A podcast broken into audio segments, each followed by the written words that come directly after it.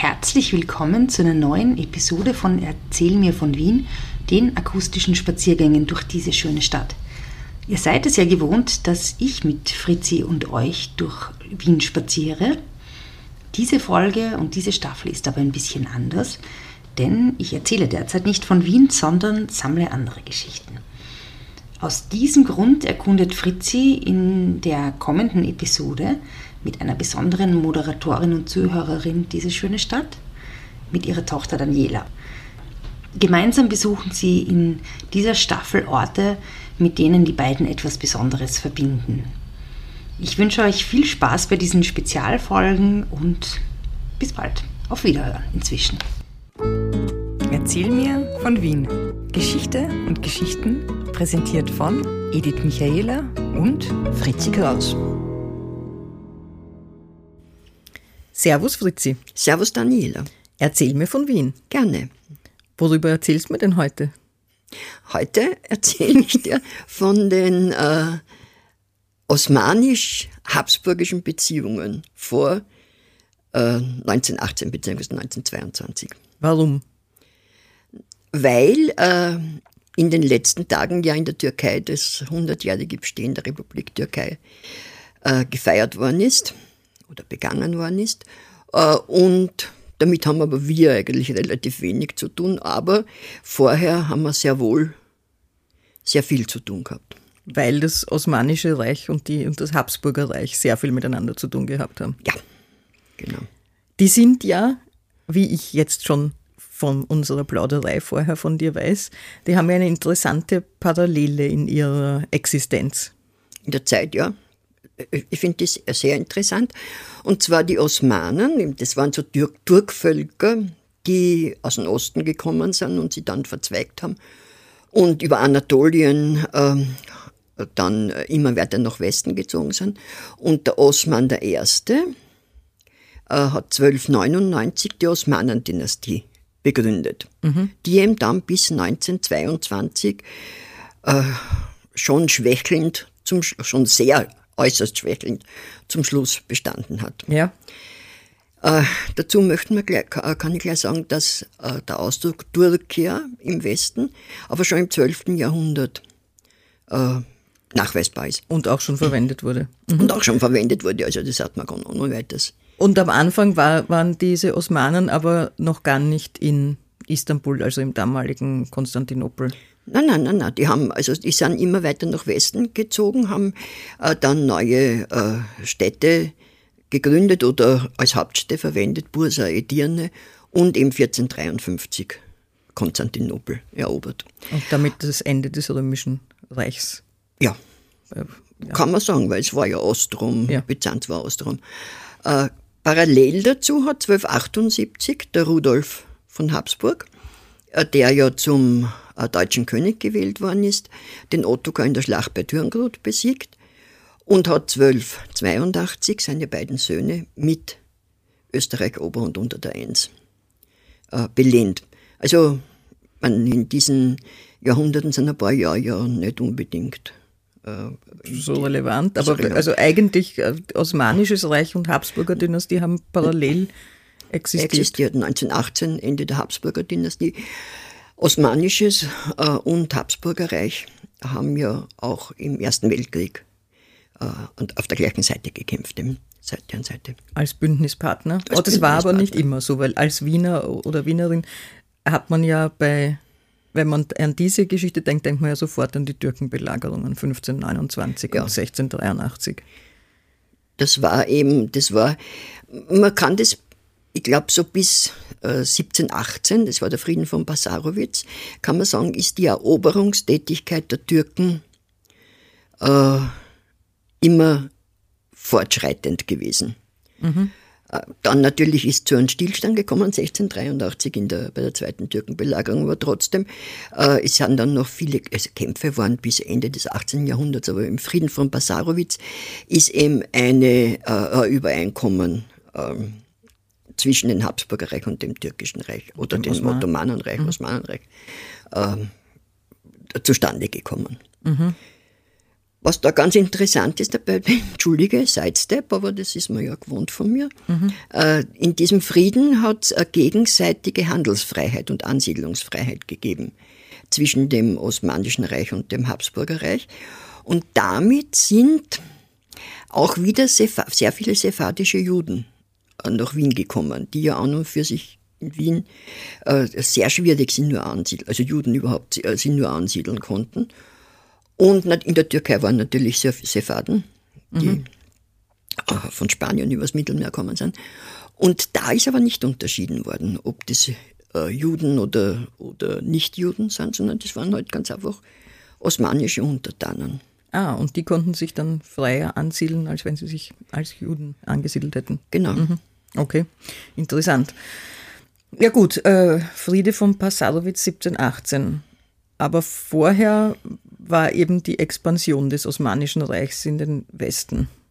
Ja, und da war ein, ein, äh, äh eine Jahreszeit, die man sich merkt, also mehrere, aber die man sich als Historiker natürlich merken sollte, ist 1526. Weil das war die Schlacht bei Mohacs. Wo ist Mohacs? Mohacs ist im äh, Osten, also in Ungarn, mhm. Westungarn. Äh, und im Osten von Wien natürlich, meine ich.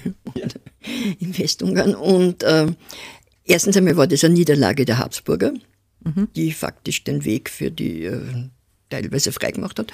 Und zweitens ist aber auch für die österreichische, österreichische Geschichte wichtig, weil da der Ludwig äh, von Ungarn verschollen ist. Man nimmt an, dass er ertrunken ist. Und äh, seine Schwester war ja mit dem Kaiser Ferdinand, dem, oder damals noch König Ferdinand I. verheiratet und Böhmen und Ungarn, oder der Teil von Ungarn, der nicht von den Türken besetzt war, äh, ist zu Österreich damit gekommen. Und dieser ungarische Ludwig ist im Zuge der Osmanenkriege ja, ja, der ist verschollen. Verschollen, okay. Äh, also und seitdem Österreich-Ungarn verbunden. Naja, der, der, äh, seine Schwester war dann die Erbin von Böhmen und von Ungarn, also Böhmen ist dazugekommen. Äh, und Ungarn war aber zu zwei Drittel, kann man sagen, von den Türken besetzt, beziehungsweise äh, hat äh, Herrscher gehabt in Siebenbürgen zum Beispiel, die mehr oder weniger Vasallen von der Türkei waren oder mhm. von den Osmanen waren. Mhm. Ja, und das hat dann dazu geführt, dass 1529 der Süleyman der Prächtige äh, Wien das erste Mal belagert hat. Mhm. Also da war, ja, okay, das waren die ganz schön weit westlich. War das das westlichste? Das war das westlichste, ja. Mhm. Und wie, wie war das, wie war diese, diese erste Türkenbelagerung 1529? Ja, die war relativ kurz, die war vom 27. September bis 14. Oktober. Und da sind schon auch äh, Mineure tätig gewesen und, und äh, die Stadtmauern, die ja noch die alten Babenberger Mauern aus dem Ende des 12., äh, Anfang des 13. Jahrhunderts waren, ähm, sind teilweise zerstört worden. Aber im Oktober sind die äh, Türken, also sind die Osmanen auf einmal abgezogen. Man weiß eigentlich bis heute nicht ganz genau, warum man nimmt an, dass deswegen. Erstens einmal haben die vorher schon so viel zerstört gehabt rund um Wien, dass selber nichts mehr äh, zum äh, Essen gehabt haben, äh, Aha, zu mhm. wenig Vorräte. Und so viele Vorräte haben sie nicht mitgehabt und die Türken haben immer äh, das Winterquartier in Edirne, also in Adrianopel, aufgeschlagen. Und da wären sie nicht mehr zurück, rechtzeitig zurückgekommen. Rechtzeitig zurückgekommen. Also das nimmt man an. Mhm. Da weiß man aber relativ wenig, weil man glaubt auch, äh, oder ist bei, in, manchen, in mancher Literatur wird es als gegeben genommen, äh, dass der Süleyman sein Zeltlager dort gehabt hat, vor das Schloss Neugebäude. Heute steht in Simmering. In Simmering. Mhm. Und angeblich ist, dann, ist es dann bei der zweiten Türkenbelagerung auch verschont worden. Aber ja, da weiß man relativ wenig. Mhm. Und hat man da in Wien noch was übrig von dem? Naja, ja, in Wien ist also natürlich nicht so viel wie von äh, 17. Jahrhundert, aber äh, Wien ist verteidigt worden vom Philipp von der Pfalz, den man aber in Wien ganz gern vergisst. Äh, und von. Und so tut, als hätte man sich selber. Nein, und der Graf Niklas Salm, und der ja. ist eigentlich, Bürgermeister war der Wolfgang Treu. Und äh, da kann man sagen, Äh, also was überblieben ist, ist einmal das Grabmal von Niklas Salm. Mhm. Das ist ja heute in der Votivkirche. Mhm. Das war in der alten Dorothea-Kirche. Da hat es das Dorothea-Kloster noch gegeben, die Kirchen gibt es ja nicht mehr. Äh, dann ist es in, äh, in ein Familienschloss oder was kommen. Und dann hat man ja äh, im 19. Jahrhundert die Votivkirche, wie man erbaut hat, wollte man ja die ursprünglich sozusagen als Pantheon für die österreichische Geschichte äh, installieren. Mit lauter Heldengräbern und so. Ja, genau, und da ist aber, und da ist der Niklas Salm hingekommen, ein sehr wunderschönes Grab. Mhm. Und das ist aber äh, 15, also 15 50 oder was, weiß man schon, dass es das gegeben hat. Dann gibt es diesen Rundplan von Niklas Meldemann. Aha, ja, den, den du in deinem Haus hängen hast, wenn ich das sagen darf. Ja, natürlich. es ist, äh, Aber nicht das Original. das ist im Wien-Museum. Äh, und da hat, ist irgendwer gekommen, das weiß man nicht genau wer, und der hat äh, vom Stephansdom aus äh, diesen, also rund Wien, Skizze gemacht. Und der Niklas Meldemann hat das dann ausgeführt und hat, ist wahnsinnig interessant. Ähm, es, es stimmt natürlich jetzt nicht. Meinst du ein, also, ja. was heute halt passiert, aber es ist wirklich sehr interessant. Mhm. Äh, was gibt's noch? Dann gibt's drei Türkenkugeln im Eingangsbereich vom Griechenbeisel, die man irgendwann einmal gefunden hat. Und man nimmt an, dass die aus ähm, 1529 sind. Und sehr viele beziehen sich auf den Heidenschuss. Ja. Kennst die? Erzähl. Die Statue Eck, Eck äh, Heidenschuss und Strauchgasse.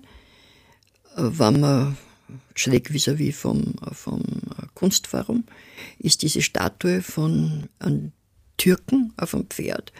Äh, auf der, der Freiung? Naja, das ist der Heidenschuss. Also wenn ja. man von der Freiung kommt, Heidenschuss auf der rechten Ecke, wo der Anker unten drinnen ist.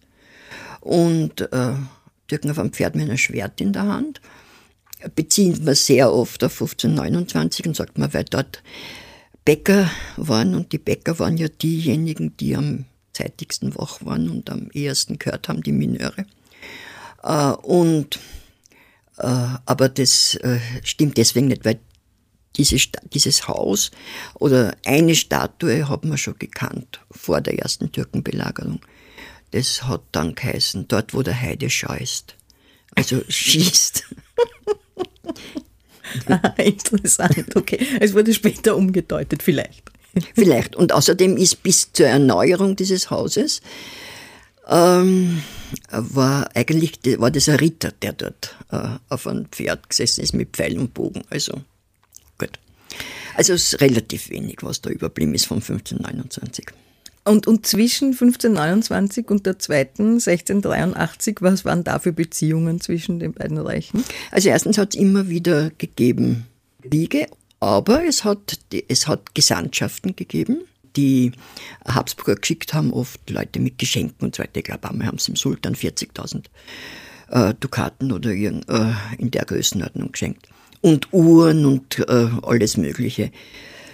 Äh, sehr oft eben, wie gesagt, Uhren und, und so Werke deswegen, damit man zeigt, wie fortgeschritten man äh, im Habsburger Reich oder im Reich ist und solche Sachen, mhm. so mechanische Sachen machen kann.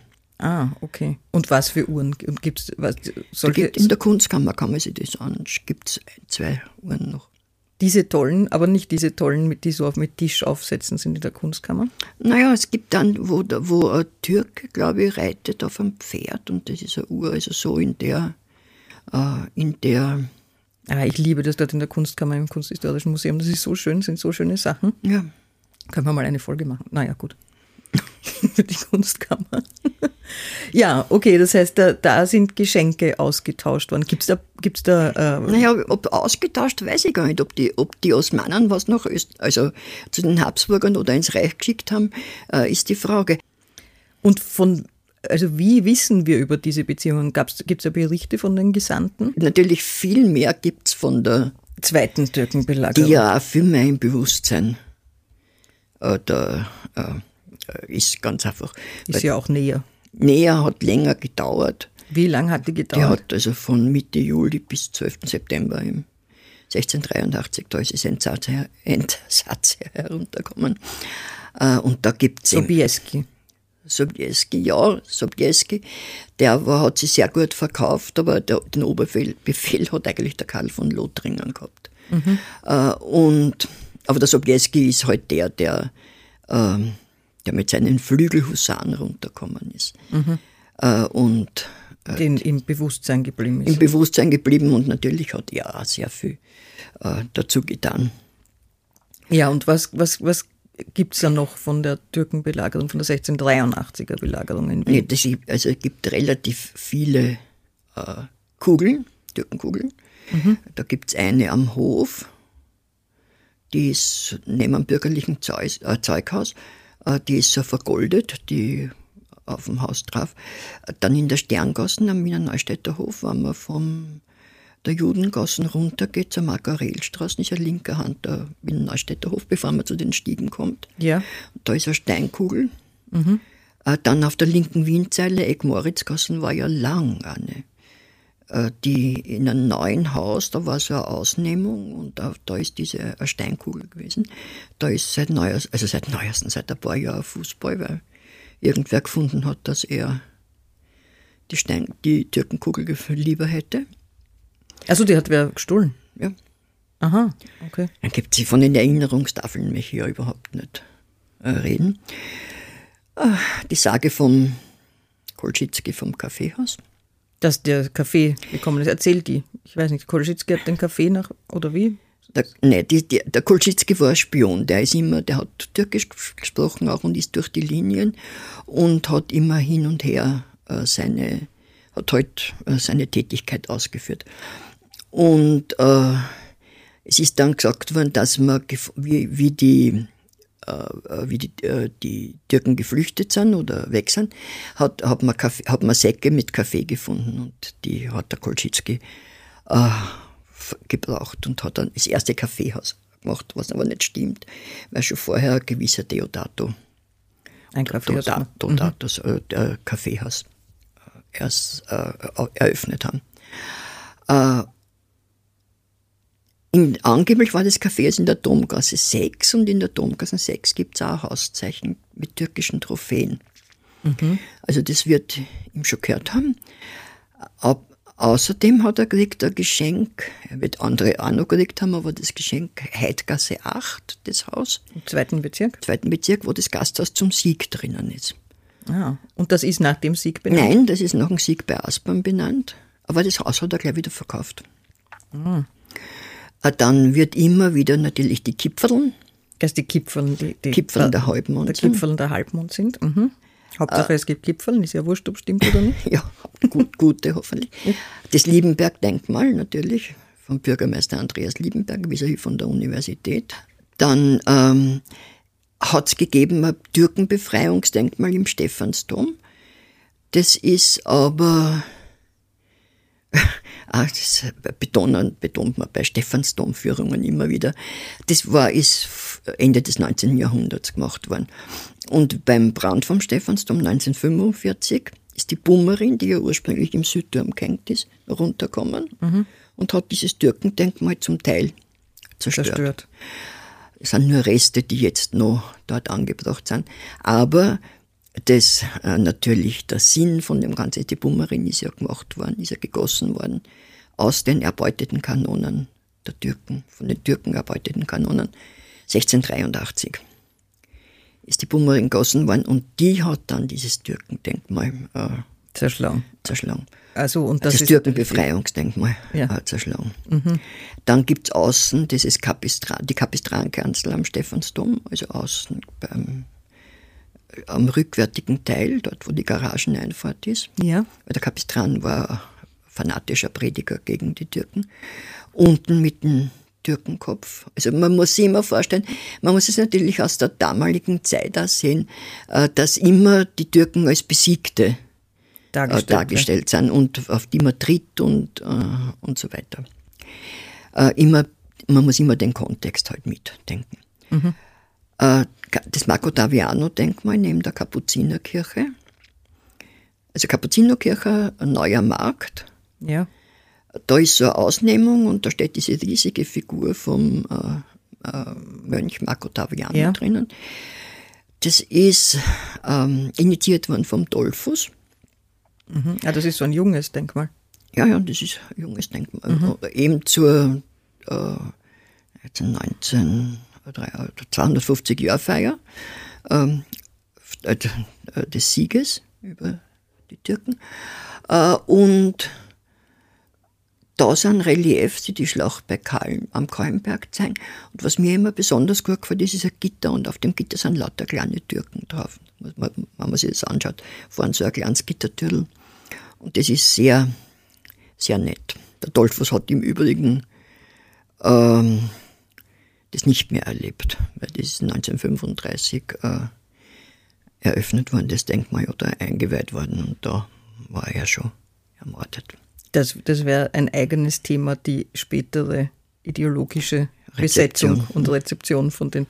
Aber wir, dem widmen wir uns nicht, sondern wir bleiben ja drum, äh, was, was gibt es in Wien noch an äh, Erinnerungsorten oder an, an Resten und, und Legenden. Vielleicht ganz interessant, weil du wahrscheinlich schon oft vorbeigegangen bist und keine Ahnung, ob du es kennst. Äh, Gibt es eine Tafel an dem, äh, in der, dort wo die Löwelbastei war. Äh, und zwar ist das äh, Löwelstraßen 20, wenn man da alles täuscht. Äh, dieses Haus, das auf der einen Seite von der Obolzergasse und auf der anderen Seite von der Deinfaldstraße begrenzt wird, also neben dem Café Landmann eigentlich. Mhm. Da, ist eine Tafel. Da, wo das Moja drin ist. Genau. Oder, mhm. Oder war, ich weiß ja. nicht, ob es äh, Und da ist eine Tafel, die ist 1933 auch äh, angebracht worden. Äh, die, äh, der, der, österreichischen, die österreichische Gewerbejugend hat die anbringen lassen und würdigt den Einsatz der heldenmütigen Handwerkmeister und ihrer Söhne bei der Verteidigung der Stadt. Hast du das schon mal gesehen? Nein, habe ich noch nicht gesehen. Das ist eine relativ große Tafel, aber. Ständisch, passend zu sein. Total, total ständisch, ja. Mhm. Mhm. Dann vielleicht, was du schon mal gesehen hast, die Turmbegrünung von St. Ottmar bei dem mhm. Weißkerber in der Weiß nicht mal, wo St. Ottmar ist. Der Löwe, Löwe nicht Löwe, Löwe. Ich schon ganz verlöwet. Äh, in der Löwengassen. Also dritter Bezirk. Dritter Bezirk.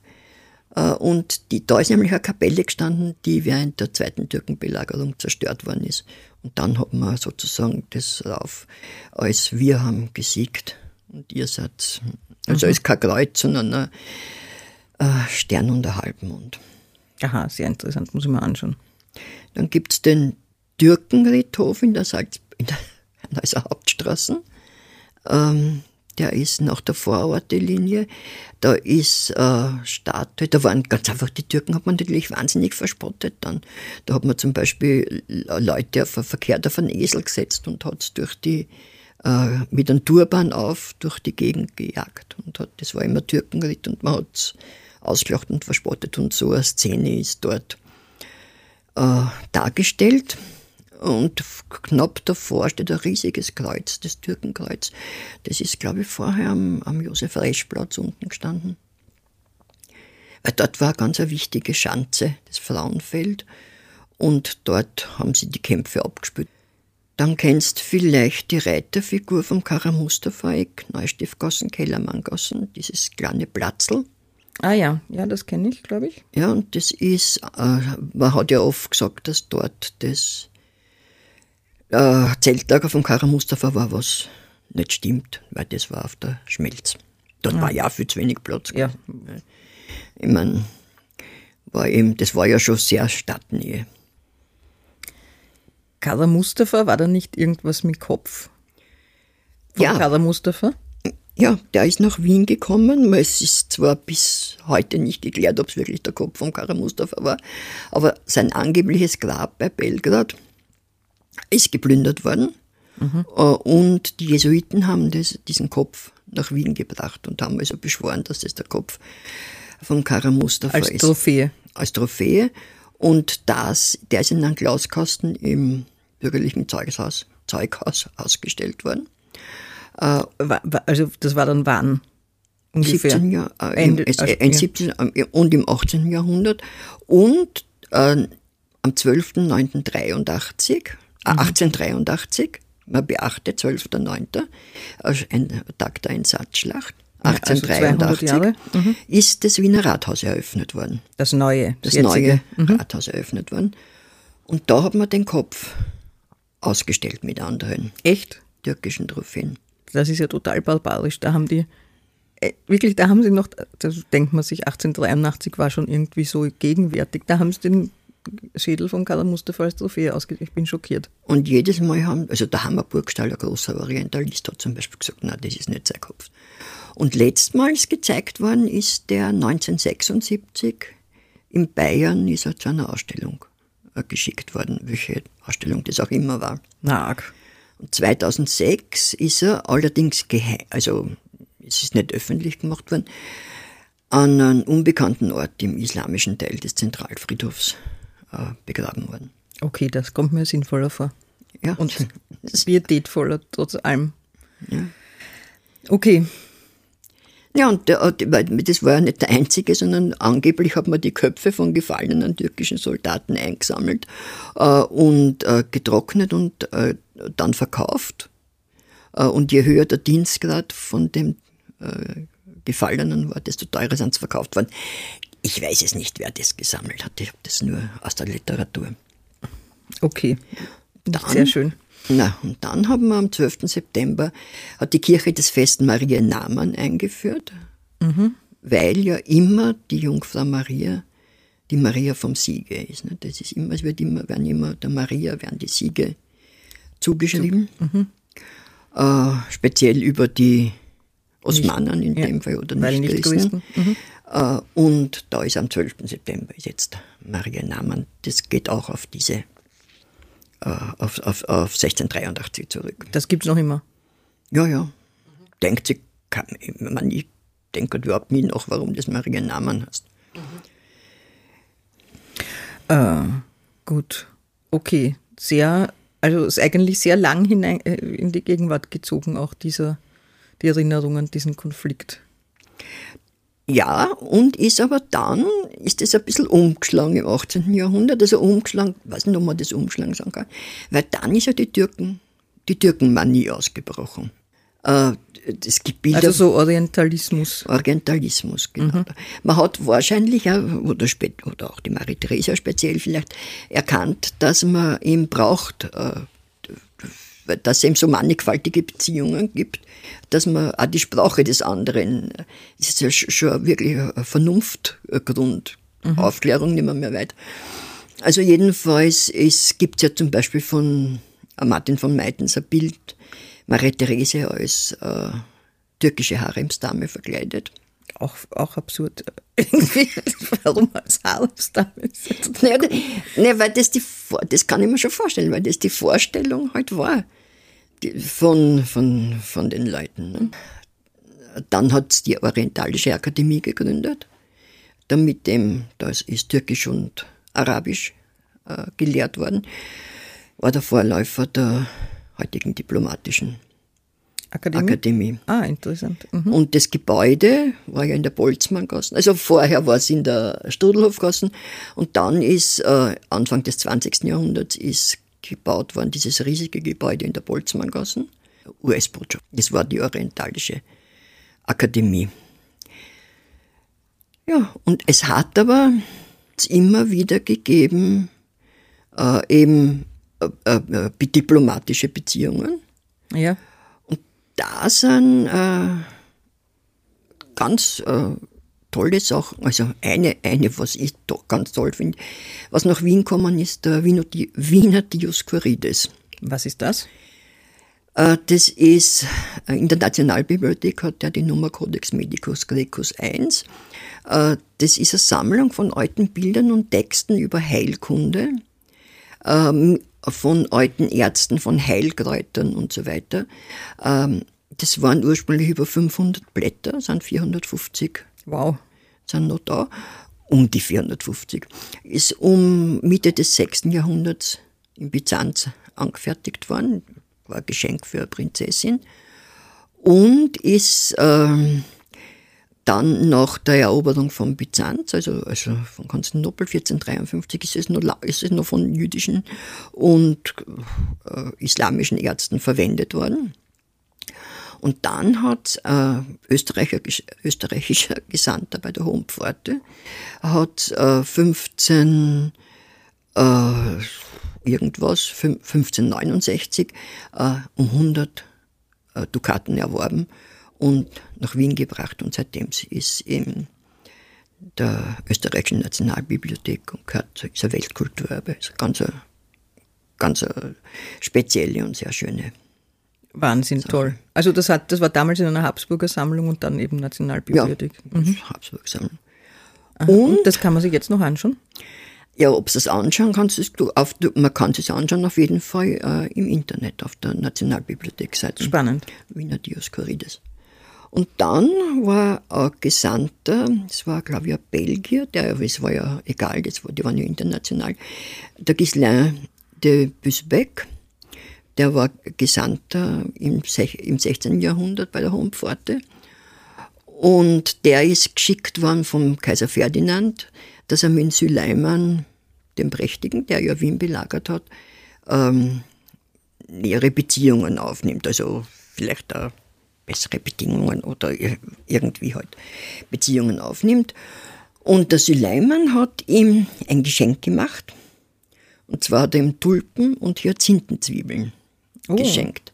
Ich glaube, so Flieder und Rosskastanie. Und der hat es nach Wien gebracht. Und von da aus sind die Tulpen dann in die Niederlande. In die Niederlande. Und Tulpen hat das deswegen geheißen, weil es an den Turban erinnert hat. Und das ist also da diese, dieser Name. Stimmt, auf den alten Bildern, wenn ich das so, was, wenn man das in den Sinn kommt, schauen die Turbane wirklich wie Tulpen aus. Ja.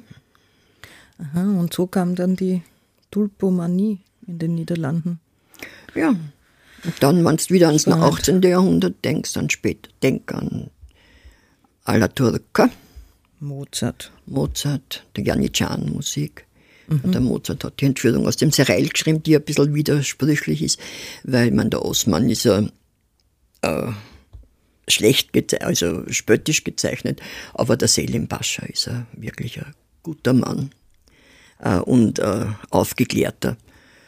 Äh, also der wird wieder gut. Türkische Maskenbälle sind ähm, türkische Gesandtschaften sind nach Wien gekommen, die sind im Hotel Goldenes Lamm abgestiegen auf der Brauterstraße wo jetzt das Sofitel ist. Dann sind Bulgaren nach Österreich gekommen, nach Wien gekommen, die haben ein türkisches Gemüse mitgebracht, Paprika, Melanzani, ist alles äh, typisch türkisch. In der, bei der Weiterstellung natürlich. Hat türkische Zimmer. Türkische, türkische Galerie. Türkische Galerie bekommen. Aha. Und der Kronprinz Rudolf hat ein großes türkisches Zimmer gehabt. Wahrscheinlich hat er die Haremsdamen auch drin gehabt, so wie in Ken. Den kenne ich nicht, aber so wie ich gelesen habe über ihn. Okay, und, und wahrscheinlich auch einige sprachliche äh, Lehnwörter oder einige Lehnwörter gibt es auch. Ja, Kiosk zum Beispiel, Joghurt kommt aus dem Türkischen. Mhm. Und dann, was halt in Sprachgebrauch eingegangen ist, ist natürlich Hammam, Döner, Kebab, aber das weiß nicht, ob man das als Lehnwörter bezeichnen kann. Und im Türkenschanzpark gibt es als versöhnliches Ende vielleicht dieser äh, Folge gibt es den Yunus Emre Brunnen. Heißt der, der ist 1991 vom türkischen Botschaft, er ist von der Türkei gestiftet und 1991 dem türkischen. Wer Türk ist Yunus Emre? Ah, das war ein Literat, Volksdichter und Mystiker, der 14. Jahrhundert gelebt hat. Und das soll halt als Zeichen für Freundschaft und Völkerverständigung dienen. Na, möge es dienen und ich glaube, mit dem können wir gut enden, weil das wäre ja schön, Freundschaft und Völkerverbindung. Ja, das hoffe ich auch. Dann danke ich dir recht herzlich. Bis zum nächsten Mal. Servus Fritzi. Servus Daniela. Spazieren Sie mit uns auch online auf den gängigen Social Media Plattformen und www.erzählmirvon.wien. Und abonnieren nicht vergessen.